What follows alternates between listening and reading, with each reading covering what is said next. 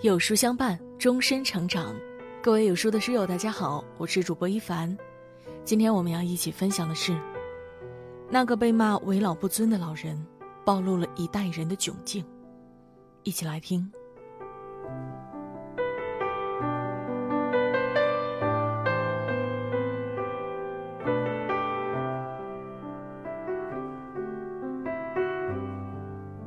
开始文章前，我想请你试想这么一个场景：大雾天里，你走在路上，四周白茫茫一片，该往哪里走，会发生什么，你全然不知。你怕吗？以上是老人们对这个智能时代的感觉，只不过他们面对的不是深山老林。而是陌生的二维码、复杂的家电，怎么招手都不停的网约车。对此，他们拼了命的适应学习，但大多都无能为力。曾经也无所不能的他们，看着熟悉又陌生的社会，茫然、害怕、无助。一个健康码，撕开了老人与智能时代最后一层纱。所有问题暴露无遗。就在不久前的大连地铁，一老人过安检时受阻，原因很简单，没有健康码。非但没有，老人还不懂健康码是何物。你要干什么？说清楚。是是要电话号码？什么？什么通行证？耳背加上工作人员不耐烦，老人变得很紧张，情绪激动。双方一度争执不下。后来经过警察调解，老人为自己的行为道了歉。网上就有不少人骂着老人蛮不讲理、倚老卖老。可我分明看出，这只是一个孤独无助的老人呢。像极我们到外地，听着不懂的语言，忍着别人的情绪，一次次被拒绝，却又手足无措。这段视频。我反反复复看了好多次，很心疼。别人让他戴好口罩，他照做了，说话掉下来又自觉的提了上去。老人不是不愿配合，只是真搞不懂到底什么是健康码，为什么别人可以搭地铁，自己却不可以？而周遭的人却不愿花时间和他解释，甚至怒火相向。这是一次智能时代对老人的拒绝，但绝非第一次。前几天，黑龙江一位老人就遭遇了类似的状况，因为没有手机，没法扫健康码，遭到司机的拒载。僵持之下，车上乘客纷纷指责：“快下去吧，这么多上班的人呢，这么多人指着你，你不难受吗？”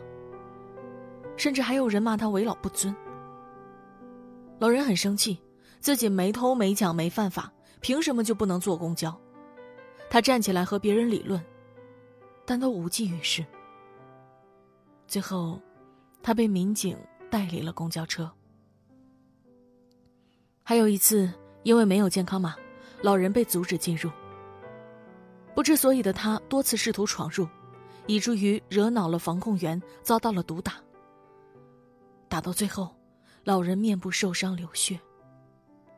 仅有的一部老人机也被摔坏，而他一脸无奈，看着揍他的人，嘴里喃喃着：“干啥呀？你干啥呀？”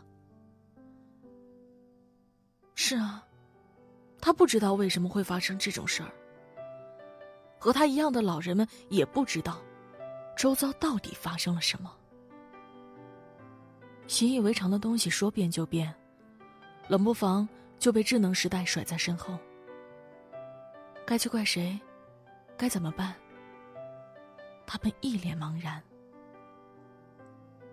智能时代成了一堵无形的墙，将老人与社会相隔。这头，一片欣欣向荣；那头，只剩格格不入。最新版《中国互联网络发展状况统计报告》里面，有一项数据震撼了我。二零一九年，我国六十周岁及以上的人口有两万五千三百八十八万人，这其中接触过网络的只有六千零五十六万人。也就是说，将近两亿的老人没有接触过网络。这个数字相当的恐怖，意味着嫁接于网络的智能服务都与他们无关，如同我们手机没电没网，寸步难行。上周末。我在一家医院咨询台前排队，排我前面的是位老大爷。护士让他扫一扫二维码预约挂号，他站在一旁拿着手机研究了好几分钟，都不知道该怎么扫。之后他挠了挠头，请求护士帮忙。恰逢排队咨询的人多，护士有一搭没一搭的教他：打开微信右上角扫一扫，关注公众号，点菜单栏预约。折腾了老半天，他还是一头雾水。最后无奈，他满脸抱歉的求助：“不好意思，我实在是不太会，可以帮我挂吗？”之后便讪讪的站在护士旁边，等他忙完了才挂上了号。仅仅只用了一两分钟，而老人依旧没学会怎么用手机预约。可想而知，下次生病他还得低声下气的求助于人。像这样的老人一抓一大把。我曾看过这样一则报道：南京一名老人充了二百九十九元的押金进共享单车，用了三次后再也扫不了车。那天他折腾了两个多小时都无能为力，拨打了自行车上一串号码也是空号。见押金不见，账户欠费，他一直都不敢走，直到记者赶来帮他联系了共享单车公司。原来，并不是扫不了，只是他误删了 App，而他拨打的那串号码，是车辆的编号。因为不懂，他在那辆单车旁，整整等了五个多小时。比这心酸的还有，扬州一对老夫妻到医院看病，老太太患的是风湿关节炎，全身都疼。为了让她舒服些，大爷便想着租辆轮椅。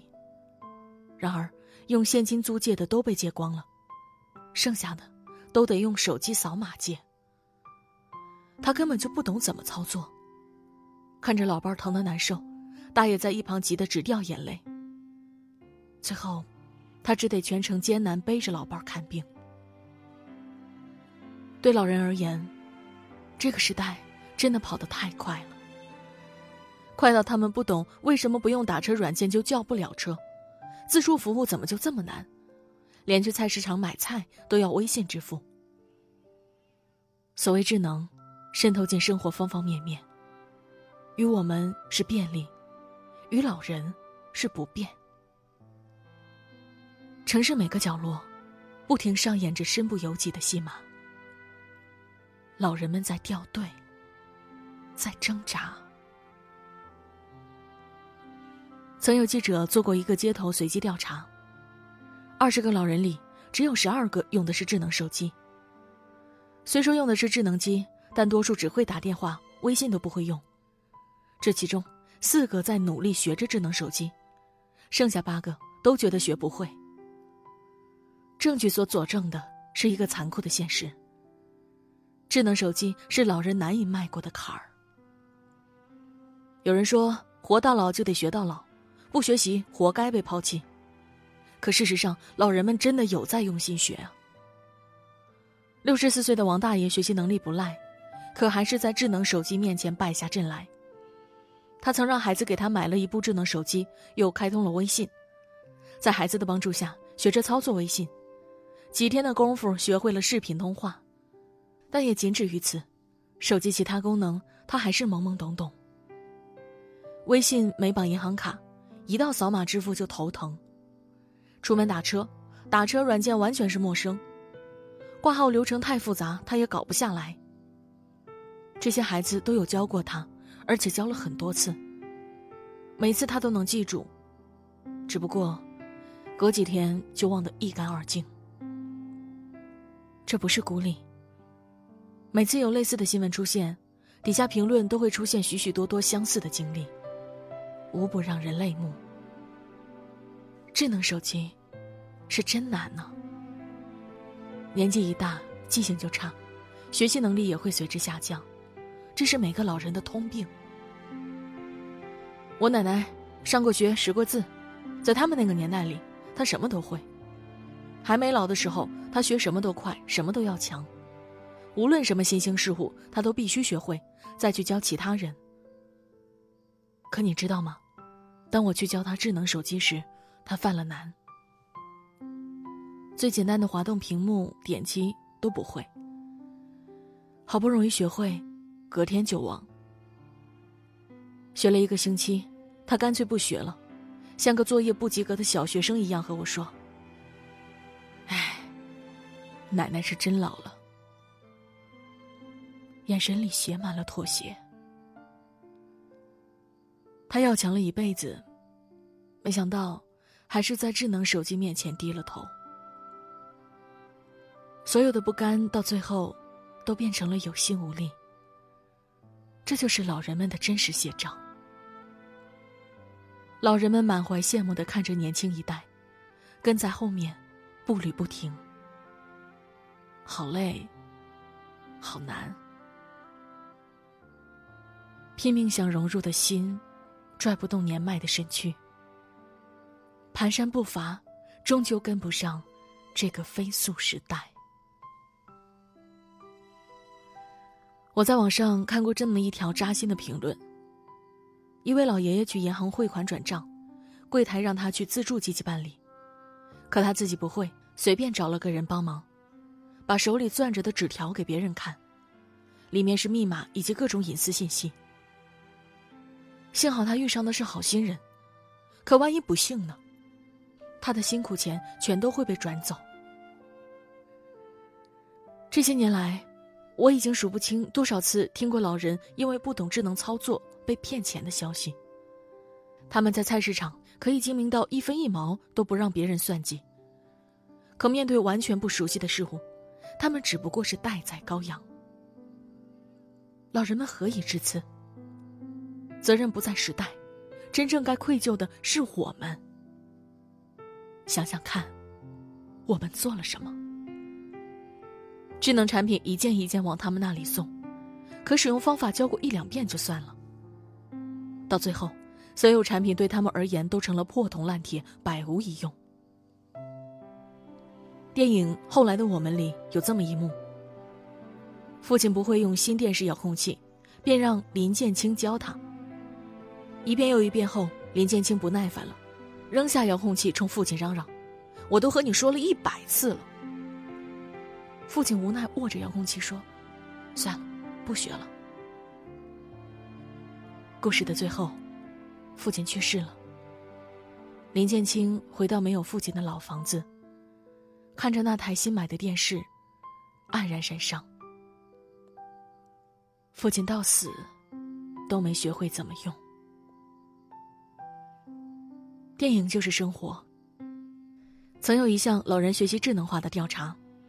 仅八成老人愿意学，而九成以上年轻人不愿耐心教老人。这就是现状。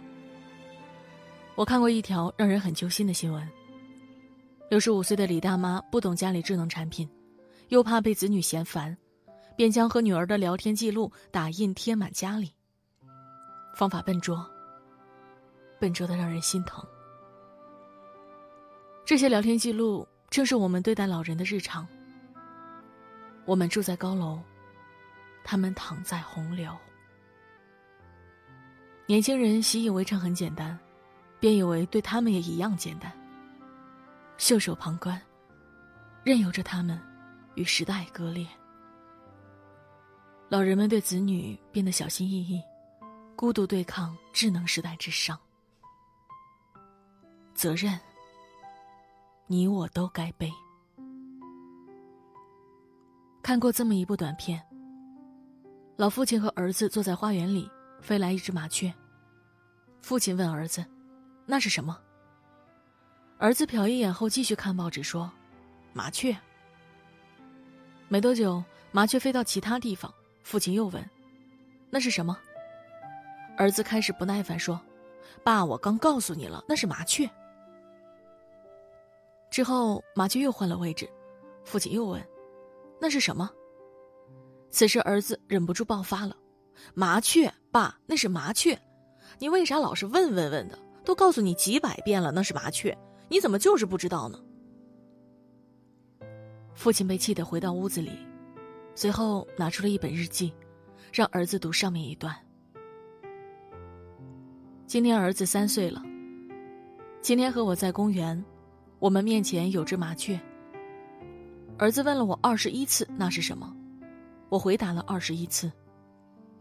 他每次问同样的问题时，我都拥抱了他，一次又一次。曾经的他们与现在的我们，天壤之别。我们小的时候也是什么都不懂，可他们并没有像我们现在一样的不耐心，而是一遍又一遍的教着我们走路、说话、吃饭。都说，饮水不忘挖井人，但这些不该忘的，我们早就忘了。一个国家真正的兴盛。并不止科技有多强盛，还在于年轻一代对老人的态度。只是，只有我们这一批人给予老人们足够的耐心和关怀，下一代才会学着我们的样子，善待我们这批人。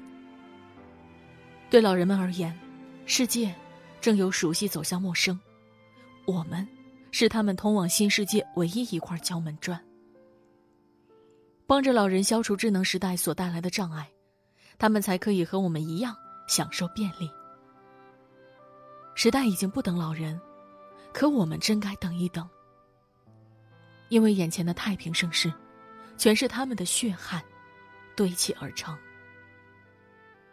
我们总得对得起老人们的付出，千万别让他们心寒。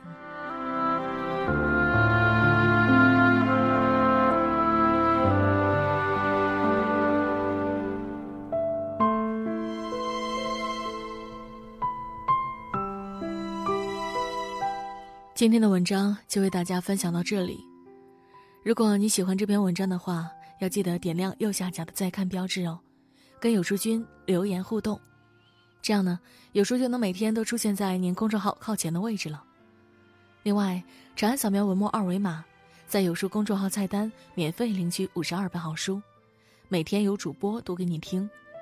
明天同一时间，我们不见不散。